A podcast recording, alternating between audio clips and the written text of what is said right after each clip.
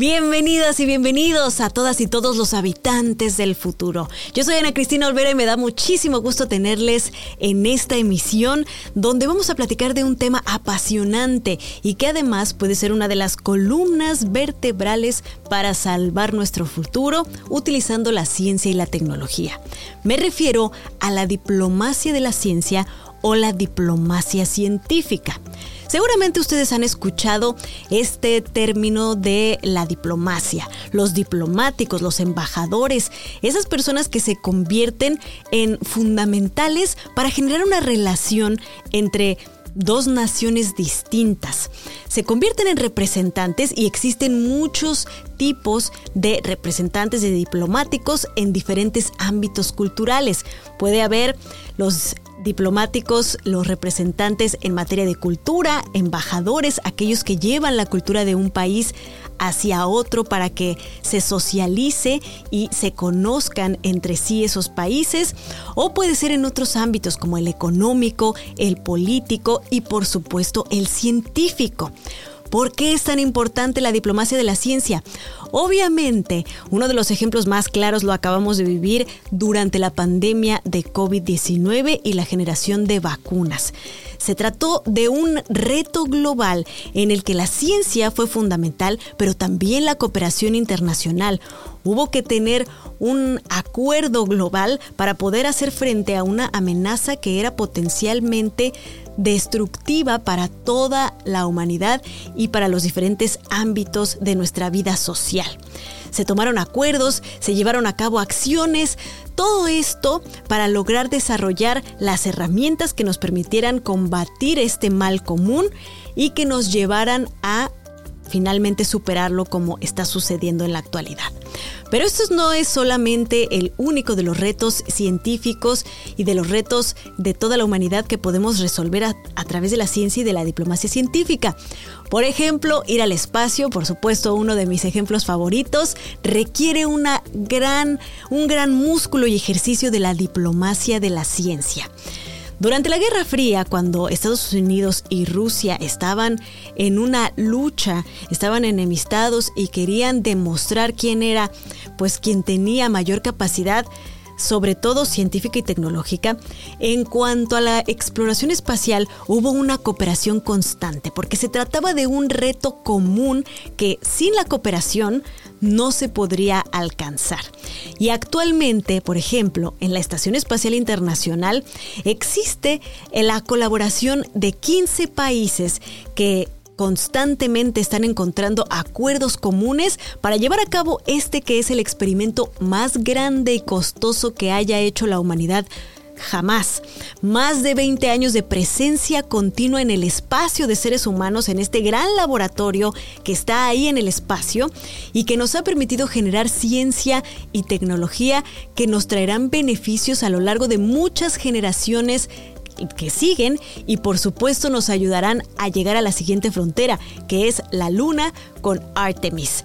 Una misión en la que ya está, ya está habiendo diplomacia de la ciencia, acuerdos entre diferentes países para que utilicemos ahora la exploración de la Luna para llegar a la siguiente frontera, a Marte. Todo esto es posible solamente si cooperamos entre los distintos países del mundo para poder utilizar los beneficios de la ciencia y la tecnología para el bien común de la humanidad.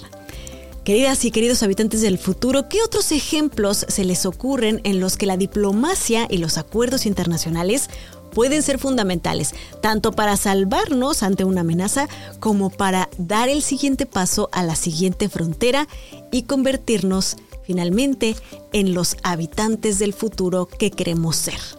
Bienvenidos, no se pierdan esta emisión de Habitantes del Futuro.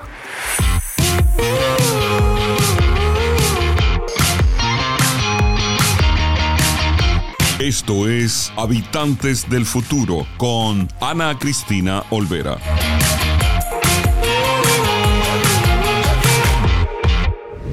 Hoy para platicar de este apasionante tema, su historia, su presente y sus consecuencias en el futuro, la diplomacia de la ciencia, tenemos a nada más y nada menos que Parsifal Islas Morales. Él es un científico interesado en el desarrollo a través de alianzas entre la ciencia, la diplomacia y la política y la sociedad. Es profesor en la Universidad Nacional Autónoma de México y coordinador general de la Cátedra UNESCO de Diplomacia y Patrimonio de la Ciencia que tiene sede en el Pabellón de la Biodiversidad. Es biólogo con mención honorífica en la Facultad de Ciencias de la UNAM. Realizó sus estudios de maestría en ciencias marinas en King Abdullah University of Science and Technology de Arabia Saudita y su doctorado en ciencias biomédicas en la Facultad de Medicina de la Universidad Nacional Autónoma de México. Durante su estancia en Medio Oriente fundó el capítulo regional Arabia Saudita de la Red Global de Talentos en el exterior de la Secretaría de Relaciones Exteriores de México y entre sus aportaciones destaca el descubrimiento del nucleolo de las arqueas y los reconocimientos como el Premio Nacional de la Juventud y la medalla Sina Lomitz al mérito científico que otorga el Senado de la República de México. Pues ya estamos listos aquí en Habitantes del Futuro para atender nuestro puente de bytes, para irnos viajar en el espacio y el tiempo, esta vez hasta la Ciudad de México, desde aquí en nuestro estudio en Los Ángeles, California, para conectarnos con Parsifal Islas Morales y seguir platicando de este apasionante tema que pues muchas veces pasamos desapercibido, que es cómo tenemos que cooperar entre las distintas naciones para realmente lograr un desarrollo científico y qué tan importante es esto de cara a los retos que se nos vienen como humanidad, precisamente para salvar nuestro futuro. Parcival, bienvenido a Habitantes del Futuro. Ana Cristina, muchas gracias, es un gusto estar aquí contigo y con el auditorio. Oye, pues tú eres, eh, digamos, no solamente un practicante y estudioso de esto que se le conoce como diplomacia de la ciencia, diplomacia científica, y hay todo un debate, pero además la has vivido en carne propia porque la practicas diariamente en tu, pues en tu desarrollo científico. Platícanos un poco qué tan importante ha sido para ti esto de la diplomacia de la ciencia para desarrollarte como científico. Bueno, tendríamos que comenzar diciendo que la ciencia no solamente es la generación de conocimiento científico. Para ponerlo más claro, no solamente es ir al laboratorio y hacer un experimento y entonces tener conclusiones, sino que la ciencia es una forma de vida para todos aquellos que nos dedicamos a la investigación científica y esto eh, incluye también que tengamos que desarrollar capacidades como comunidad científica para organizarnos, para solicitar, digamos, recursos necesarios para realizar nuestras actividades, infraestructuras necesarias para desarrollar nuestras actividades y sobre todo cooperar en grandes equipos para lograr los grandes descubrimientos eh, que existen en, en el mundo, ¿no? Decía, por ejemplo, Santiago Ramón y Cajal cuando le dieron el premio Nobel, que el premio Nobel era un premio un poquito injusto porque reconocía a una sola persona, pero la realidad es que los descubrimientos científicos son el producto de la colaboración entre muchas personas que están interesadas en un mismo tema y que la mayoría de las veces habitan en distintos países y en distintas regiones del planeta. Entonces, ahí de entrada, ya el poder generar conocimiento científico implica que vamos a colaborar con gente que está en otros países. Y por eso decimos que la ciencia es de carácter internacional y de carácter mundial. Y es que justamente dices algo súper importante que es esto de que el conocimiento no se genera, no surge así de una sola persona de la nada, sino que pues es una construcción social colaborativa y justamente eh, es, es, es, patrimonio ¿no? de la humanidad. Este conocimiento que se genera y que generamos entre diferentes personas y naciones es patrimonio de la humanidad y por eso también es muy importante, como lo hacemos aquí en Habitantes del Futuro, compartirlo, que sea abierto, que la ciencia sea accesible, sea abierta, ¿no? Es un patrimonio de la humanidad, como tú lo has dicho, y es un patrimonio de todos. No es nada más como, por ejemplo, a veces pensamos que el conocimiento pertenece a los países desarrollados en donde normalmente se realiza más actividad científica y entonces los países que estamos en vías de desarrollo como México tendríamos solamente que recibir lo que otros producen. En realidad no, podemos hacer las genealogías del conocimiento como dijera un gran filósofo que tú conoces muy bien, Michel Foucault, este, podemos trazar las genealogías del conocimiento a través del desarrollo de las disciplinas y darnos cuenta por ejemplo, que la química surgió en lo que actualmente es Bagdad, ¿no? O que la historia natural surgió en lo que actualmente es Etiopía, o que, por ejemplo, los mayas ya tenían nociones astronómicas muy fuertes y que de alguna manera cuando se va generando una sociedad cada vez más globalizada, todas estas tradiciones intelectuales confluyen ya en un mismo punto que es el que llamamos ciencia moderna, más o menos como a partir del siglo XIX. Y entonces eso nos da legitimidad a todos los pueblos de la Tierra para decir que desde nuestro origen ya teníamos una vocación científica, una vocación por conocer los secretos de la, de la naturaleza. Es, es verdaderamente apasionante esto porque nos da verdaderamente una identidad como especie, ¿no? Y, todo esto que estamos desarrollando. ¿Cuáles son los mecanismos básicos que existen actualmente para que se dé esta cooperación entre científicos y, y tecnólogos, digamos, para englobarlos? ¿Y por qué a veces no se da una transferencia equitativa de, la ciencia, ¿no? O sea, muchas veces eh, se desarrolla ciencia, como bien lo decías tú, más en unos países que en otros. Bueno, vamos a poner algún ejemplo para que sea un poquito más didáctico.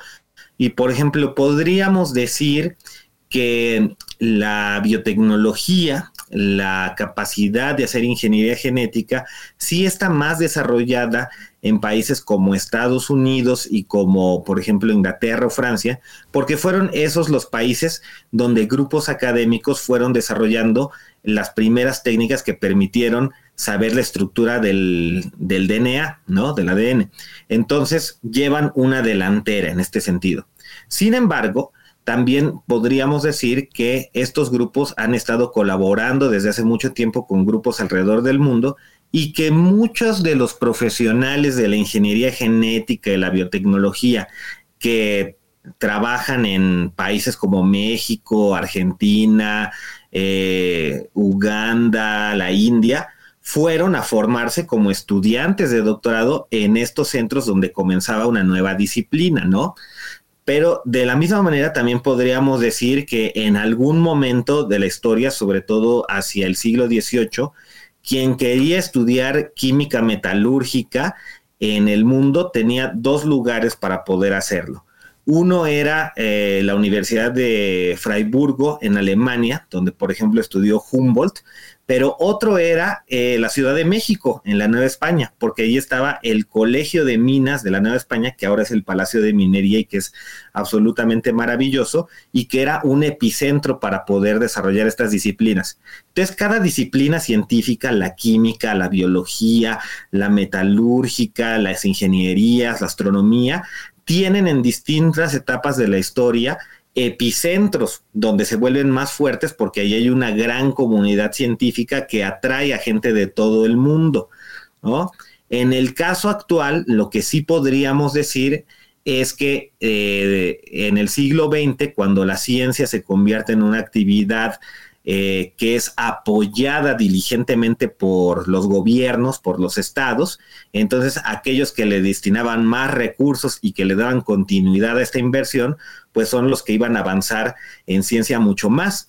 Y aunque a veces se dice que los países como México tenemos un retraso de más de 100 años, la realidad es que el retraso no es tan grande porque las revoluciones científicas se dan en un corto muy periodo de tiempo, eh, en un periodo muy corto de tiempo, ¿no? Entonces, por ejemplo, nosotros llevamos el atraso más bien como de 50 años que no hemos destinado tantos recursos como lo ha hecho Estados Unidos, Europa, pero si por ejemplo alguien tuviera la decisión de decir, ahorita vamos a destinarle muchísimo recurso y vamos a tener un plan de apoyar la ciencia, lo podríamos hacer, ¿no? Es el caso de Arabia Saudita, que en tan solo 10 años se ha convertido en la potencia científica del Medio Oriente con más citas en las revistas importantes de ciencia y tecnología que muchos de los países que ya tenían instituciones científicas. Entonces simplemente basta eh, tener voluntad política, tener decisión y tener claridad de que el conocimiento es importante para el desarrollo de los países. Y quizá allí ya estaríamos hablando de diplomacia de la ciencia, ¿no? Que es esta conciencia que tenemos que tener a nivel internacional de que el prestigio de nuestros países recae en gran medida en la actividad científica. Y esto se debe en gran medida a que, como dice esa famosa frase, pues caminamos sobre hombros de gigantes, ¿no? Vemos sobre hombros de gigantes, es decir, ya están las bases del conocimiento, que es patrimonio de la humanidad, y de ahí solo tenemos que impulsar para llegar al siguiente nivel, ¿no, Percival? Eh, sí, naturalmente, tú lo has dicho, esta frase es de Newton. Y por ejemplo, Newton, aparte de ser un físico brillante que revolucionó eh, eh, la ciencia, también fue, por ejemplo, presidente de la Sociedad Real de Londres, de la Royal Society. Y es durante esta etapa que él acuña esta frase, porque él es muy consciente de que los grandes descubrimientos están encima de los hombros de los científicos que estuvieron antes de él y que estos científicos tienen muy diversas nacionalidades. De hecho, cuando Newton fue presidente de la Royal Society, eh, Robert Hooke era el secretario general y le piden a Henry Oldenburg, que era otro gran científico, que sea el primer embajador científico de la historia, es decir, una persona que dentro de la Royal Society estaba a cargo de establecer relaciones internacionales con otros científicos alrededor del mundo. Y por eso la Royal Society es la sociedad más eh, consolidada y más antigua eh, de todas las sociedades científicas que existen en el mundo.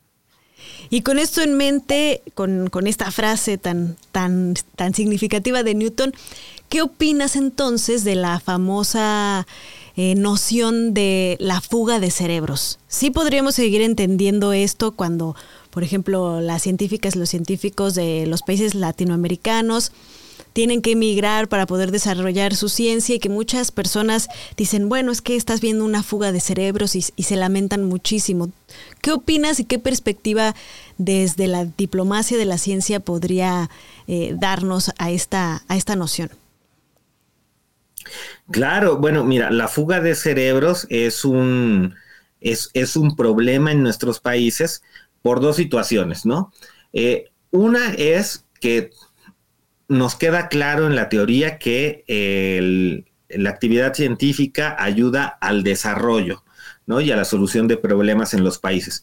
Entonces, si se te van sus científicos por falta de oportunidades, pues estás perdiendo una inversión que ya hiciste en su educación, pero aparte estás perdiendo la posibilidad de tú como país poder solucionar tus problemas a largo plazo sin depender tecnológicamente de otros países, ¿no?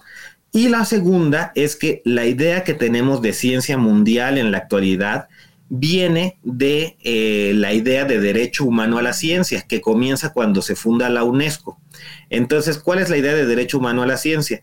No solamente significa que los científicos son aquellas personas curiosas por averiguar la naturaleza. No, lo que dice la UNESCO en esa eh, en, esa primera Carta de Derechos Humanos en 1948 es que todos los ciudadanos del mundo deberían tener el derecho a participar del progreso científico y a beneficiarse de eh, eh, los inventos del desarrollo tecnológico, ¿no?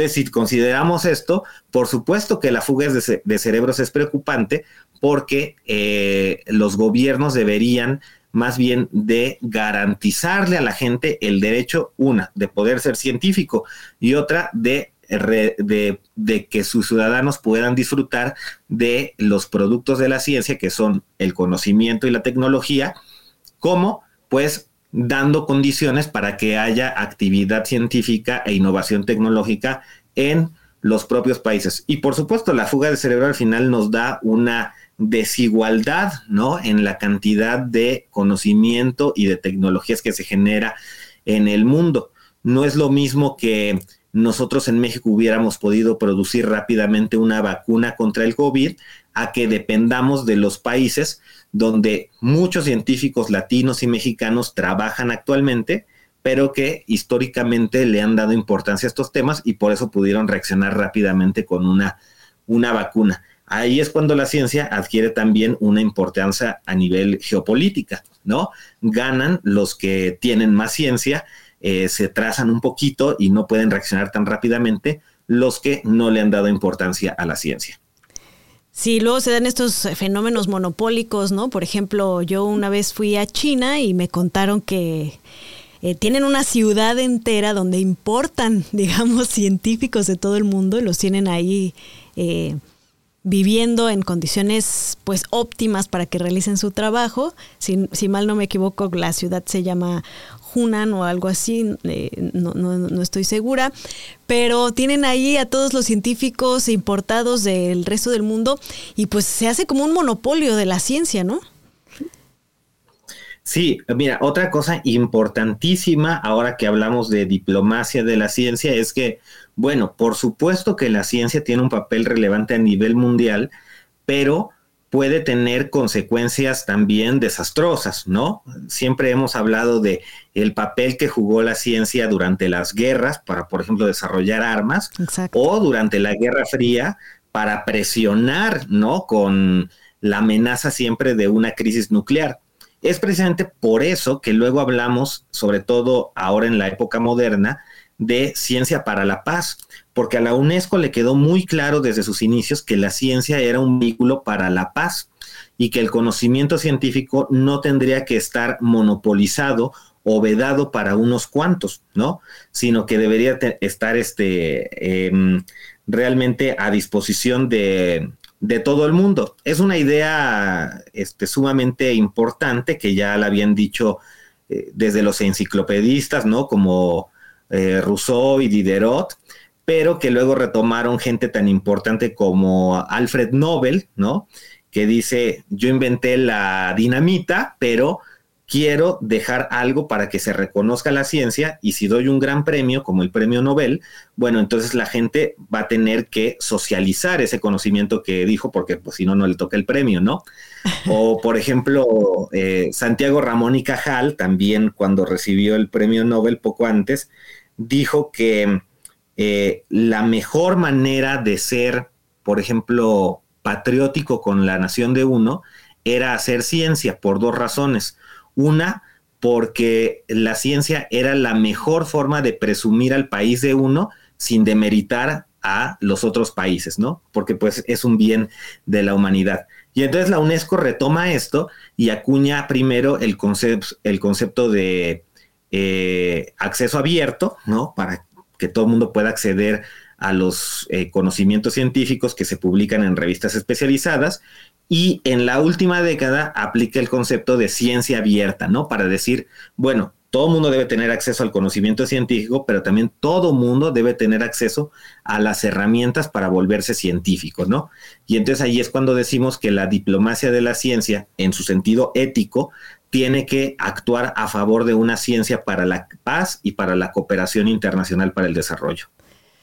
Oye, Parsifali, pues venimos eh, saliendo, digamos, estamos en la última fase de una pandemia global, una emergencia que mm, trastocó todos los ámbitos de nuestra vida en todo el mundo, pero lo que se avecina, pues también se ve, se ve bastante difícil, que es eh, eh, la crisis climática, eh, tenemos algunas acciones que se están tratando de generar al respecto, sobre todo en este aspecto de la diplomacia de la ciencia, ¿no? Como por ejemplo se acaba de dar un paso importante en el Tratado de Altamar para tratar de preservar por lo menos el 30% de, de, los, de los mares.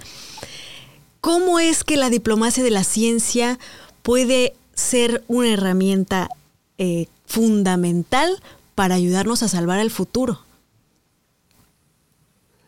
Eh, vamos a ponerlo en términos muy sencillos, diciendo nada más para qué sirve la diplomacia. La diplomacia sirve para que, eh, para prevenir los conflictos, para que no haya guerras, ¿no? Esto funciona así desde que se inventó y desde que se redefinió, por ejemplo, eh, finalizando eh, la guerra de los 30 años, sucedió la paz de Westfalia, el nuevo orden del mundo en Europa, y eh, se establecieron las reglas de la diplomacia para decir no se maten entre sí, tenemos una manera de resolver los conflictos, ¿no? De una manera. Y luego llega la revolución científica y tecnológica, la eh, revolución nuclear y, una, eh, y un verdadero crecimiento de la ciencia como no se había visto nunca antes en la historia de la humanidad. El siglo XX produjo más ciencia, más conocimiento científico, que todos los siglos anteriores, ¿no? Que los dos milenios anteriores, ¿no? Y en el siglo XXI seguimos en una tendencia igual de producir más conocimiento. Ahora, ¿este conocimiento va a ser usado para el bien o va a ser usado para el mal? ¿Va a ser utilizado en beneficio de toda la humanidad de manera equitativa o va a ser utilizado en el beneficio de unos cuantos, ¿no? La ciencia por sí misma no puede dar respuesta a esto. Probablemente la filosofía podría, ¿no? pero la resolución del problema en sí mismo la tiene que dar una diplomacia que es consciente y es informada de cuáles son los alcances y los potenciales de la ciencia que estamos viviendo en nuestro día a día. Entonces, es muy importante que, por ejemplo, eh, tanto los gobiernos y sobre todo sus representantes ante los organismos internacionales sepan exactamente de qué va la pandemia por COVID, de qué va ChatGPT, de qué va la conquista del espacio, de qué va el cambio climático, la crisis del agua, ¿no? Eh, y la cuestión también de la Antártida. ¿Por qué? Porque de esa manera se van a poder definir los intereses que tiene cada nación y por qué no decirlo también, si el interés supremo de todas las naciones es la paz, porque si no el mundo se explota y ya dejamos de existir todos, ¿no? Entonces, lentamente se puede ir llegando a un consenso desde la diplomacia de la ciencia para solucionar estos problemas a veces creados por el mal uso de las tecnologías, ¿no? Pero también, ¿por qué no? La aplicación de estas tecnologías con un fin que tenemos muy claro desde que sabemos la palabra ciencia, ¿no? Un fin en beneficio de la humanidad. Es fácil pensarlo, no es tan sencillo lograrlo y se está trabajando en, en eso, ¿no? Pues Parsifal, ahí está una de las claves que nos va a ayudar a que logremos sortear los grandes problemas que se nos vienen y sobre todo también que no nos autodestruyamos como especie, ¿no? Porque eso también es un problema latente. Y pues de entrada, pues hay que recomendarle a tus amigos diplomáticos que vean Habitantes del Futuro para que se, se enteren de todos estos temas que nos acabas de decir. Muchas gracias, Parsifal. Eh, Estamos listos para presionar a que nuestros gobiernos generen diplomacia necesaria para sortear los problemas del futuro y salvarnos. Eh, totalmente, Ana Cristina, y no solo los gobiernos, también los científicos, toda la sociedad tiene que organizarse, estar informada, saber de qué va la cosa y entonces, eh, pues, exigir, ¿no? Al menos en los países que son democráticos, exigir acciones contundentes en, la materia que, que, toque. Ya ahora se habla mucho de diplomacia espacial, por ejemplo, viendo este fondo cósmico que tienes detrás de ti, entonces va a ser uno de, de los temas interesantes en el futuro. Exacto, vamos hacia otros planetas, hacia la Luna, hacia Marte y qué representación de los seres humanos queremos llevar, con qué, bajo qué términos queremos ir y explorar estos nuevos horizontes, ¿no? Sí, sí, total, totalmente. Ahí les dejo, por ejemplo, para tu público también una trivia de cuál ha sido la primera embajada interestelar que, que, envió la humanidad. ¿Cuál? No, pues ya ahora dinos por qué. bueno, es algo muy bello y yo creo que eso es algo que nos debe orientar, ¿no? Es un mensaje de paz, ¿no? Le pidieron a Carl Sagan que con otro grupo de científicos ah, imprimieran en un disco de oro los sonidos de la Tierra y un mensaje de qué cosa es la humanidad, ¿no? Exacto. Y lo que decidieron fue que lo que querían dar a conocer en el espacio para cualquiera, cualquier especie inteligente que alguna vez llegara a, poder leerlo, fuera la cultura y la ciencia, ¿no? Entonces son nuestras mejores embajadas y es un mensaje que podemos tener muy presentes, un mensaje muy bonito aparte. Exacto, y bueno, ahorita nuestros embajadores en el sistema solar están siendo robots, ahí te dejo esa también, esa, esa cuestión, a ver ¿Qué va a pasar si, si, si se encuentran un robot y qué tipo de embajadores son los robots de la humanidad? Muchas gracias, querido Parsifal. Un fuerte abrazo. Un placer, Ana Cristina, y también un saludo a tu auditorio. Gracias. Queridos habitantes del futuro, ¿ustedes qué opinan? ¿Es posible este acuerdo, esta diplomacia entre todos los países del mundo para poder llegar a encontrar las soluciones que nos salven de lo que podría acabar con nuestra especie en un futuro no tan lejano? ¿Podemos hacer la diplomacia de la ciencia necesaria para salvarnos? Con estas eh, preguntas nos vamos a una breve pausa y regresamos a Habitantes del Futuro.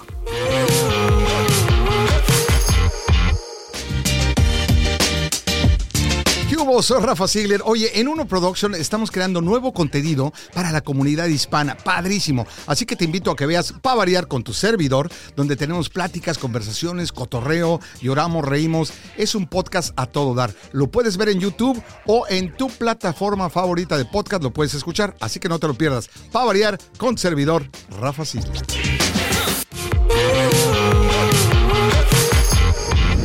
Qué bueno que siguen con nosotros, queridas y queridos habitantes del futuro pensando en cómo podemos cooperar, cómo podemos llegar a esos acuerdos, como lo hemos hecho en grandes proyectos, como recientemente la distribución y la creación de vacunas, para poder enfrentar los retos que vienen. Pero, pues esto de la diplomacia de la ciencia también lo hemos vivido en la cultura, en la cultura popular, y por eso ya está con nosotros JL Romo en Cultura con doble O.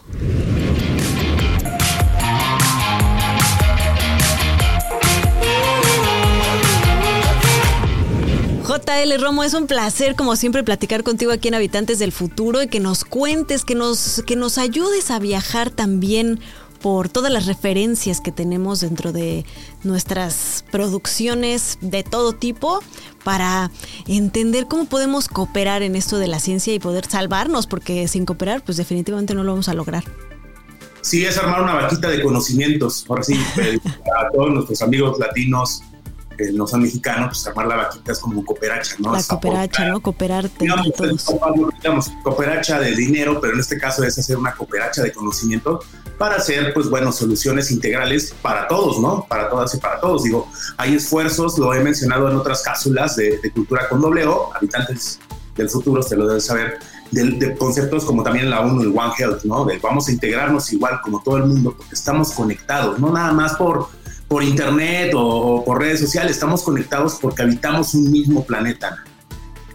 Sí, ya lo vivimos en esta pandemia, o sea, ya no nos queda duda de que si nos lleva la ola a uno, nos puede llevar a todos, así que más vale que cooperemos, sobre todo en estos casos de la ciencia, ¿no? Se nos viene la emergencia climática y no es como que va a respetar a unos y a otros, nos va a agarrar parejo nos va a agarrar parejo como a nosotros y a un oso polar en Antártida, ¿no? Hay que estar conscientes de eso.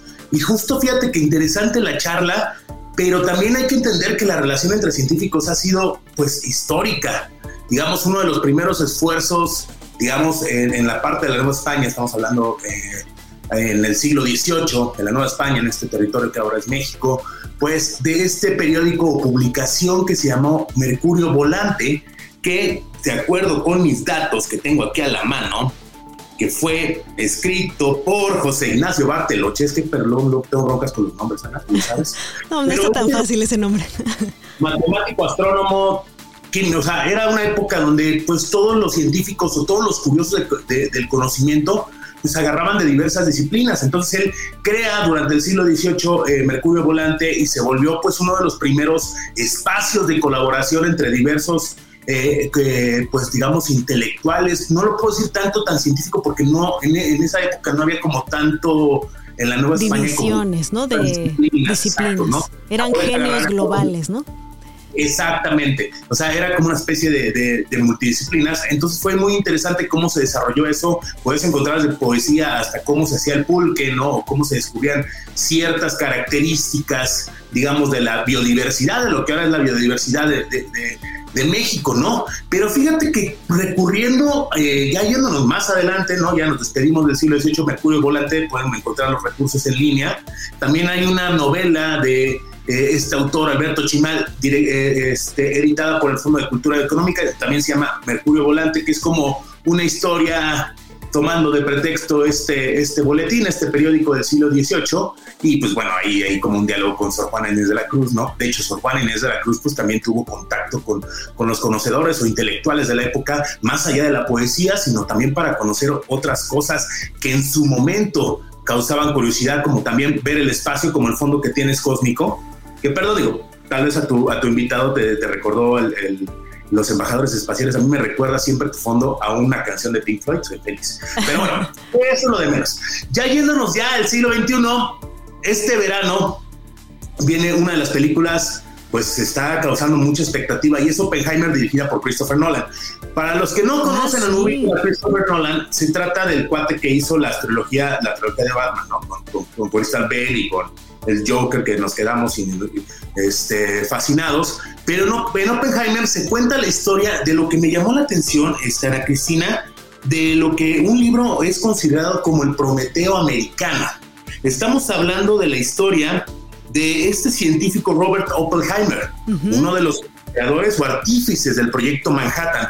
¿Qué es el proyecto Manhattan? Lo que derivó en la bomba atómica final de, final de la Segunda Guerra Mundial, pero fíjate que es una historia, dicen que no va a ser una biopic, no va a ser una biografía 100%, este, digamos, acorde a la vida de este científico, pero sí nos deja y nos reaviva la, la reflexión que justo lo acabamos de ver con tu invitado, Ana, pues es este papel de que no hay conocimientos buenos ni conocimientos malos, sino con qué intenciones al final nosotros como seres humanos los aplicamos. Entonces esta reflexión a partir de la ciencia nos lleva a lo que ves decir con qué responsabilidad, porque creo que también, y yo lo voy a decir en opinión, Ana, y tú que también tienes muchos años pues conviviendo con, con diversos con diversas de las mentes brillantes actuales, científicos, intelectuales, el punto es de que no nada más tenemos que hacerle la carga a los científicos de que se lleven bien o que tengan la diplomacia, sino que también nosotros como ciudadanos de a pie, estos conocimientos que tenemos o que son resultados de esfuerzos científicos,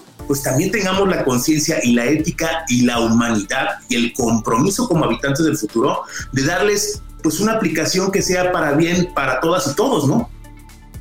Exacto, justo como lo decía también Parsifal, ¿no? No es solamente una responsabilidad de los gobiernos o de los científicos, sino de todas las personas. Y una vez más traigo a colación el ejemplo, el ejemplo de la pandemia, ¿no? Era una batalla que estábamos teniendo toda la humanidad, también los ciudadanos, para lo cual teníamos que tomar las eh, precauciones necesarias, vacunarnos, eh, tener la higiene, etcétera. Entonces, esto es lo que debemos de poner en práctica para que haya una verdadera diplomacia de la ciencia y podamos vencer los retos del futuro. Oye, JL Romo, ¿y qué, qué te parece también esta referencia de hace no mucho la película esta que se estrenó de Don't Look Up, ¿no? O sea, no miren ah. arriba y, que era una gran muestra de cómo... Em, pues cómo nos tenemos que unir como humanidad, pero también un poco una sátira de lo que sucede cuando no no utilizamos las políticas públicas de la ciencia para bien, ¿no? Pues sí, digo, por eso me gusta mucho el título de este podcast, Habitantes del Futuro, porque no nada más ver el futuro como de, ay, qué padre, sino también dentro de lo padre y lo asombroso que puede ser el futuro, también tener un respeto a este futuro, ¿no? Porque es un respeto hacia nosotros mismos también, o sea, porque es muy padre señalar las cosas del futuro, pero nosotros como cuando nos señalamos a nosotros mismos como ciudadanos del futuro, nos damos cuenta de, híjole, ¿qué hicimos, no? ¿O qué vamos a hacer? Porque obviamente, regresando a esta recomendación de Oppenheimer, de Christopher Nolan, hay cameos de muchas de las grandes mentes que eh, estuvieron pues, en el siglo XX, ¿no? Que al final, pues ellos también, más allá de su estudio científico, fueron críticos de la aplicación de ese conocimiento que ellos desarrollaron, ¿no? Entonces, pues, somos habitantes del futuro, Ana Cristina, amigas y amigos aquí estamos para abrir la conversación y es lo que me gusta mucho la Cristina porque le quiero agradecer también a la gente que nos ha escrito de que ellos también hasta empiezan a discutir, oye, pero esta onda del metaverso, oye, ¿qué onda con esto? Porque ese se trata de, abrir la reflexión a partir de referencias de cultura con doble o como se llama y las charlas que tienes Ana Cristina, de que también esta comunidad de habitantes del futuro reflexionen y nada más nos quedemos con la boca abierta de lo que viene, ¿no? Sino cómo vamos a convivir y hacer acciones positivas para todas y todos. Exactamente, justamente de eso se trata, de ser los habitantes del futuro, hacernos responsables lo que estamos desarrollando de ciencia y tecnología ahora, el impacto que va a tener en el mañana. Muchas gracias JL Romo, siempre es un placer saludarte. Nos vemos en la próxima emisión de Habitantes del Futuro. Mi queridísima Ana Cristina Olvera, amigas y amigos habitantes del futuro, yo me voy porque después de este discurso emotivo que me acabo de aventar, ya me están saliendo las lágrimas. Entonces, hasta luego. Pues así como JL Romo utiliza estas referencias de la cultura popular para reflexionar, yo quiero dejarles pensando en qué tanto los países que ustedes habitan, si se encuentran en algún país de Latinoamérica, en Estados Unidos, en otro lugar del mundo, están poniendo su granito de arena no solamente para desarrollar la ciencia y la tecnología del mañana, sino para compartirla, para hacer estas vinculaciones entre toda nuestra especie humana que nos permitan pues superar los retos que nos trae el futuro. La diplomacia se va a volver una cuestión vital para salvar el mañana. Con esta reflexión les dejo. Recuerden que todos sus comentarios son bienvenidos en todas las redes de Habitantes del Futuro para que sigamos construyendo el futuro que creemos de la mano de la ciencia y la tecnología. Yo soy Ana Cristina Olvera. Nos vemos en la próxima. Habitantes del Futuro con Ana Cristina Olvera es producido en los estudios de Uno Productions en Glendale, California. Producido por Ana Cristina Olvera, Christian Walter y Carlos Knight. Producción ejecutiva Luis Medina. Productora asociada Aleira Thomas. Habitantes del Futuro con Ana Cristina Olvera es una producción de Uno Productions Inc.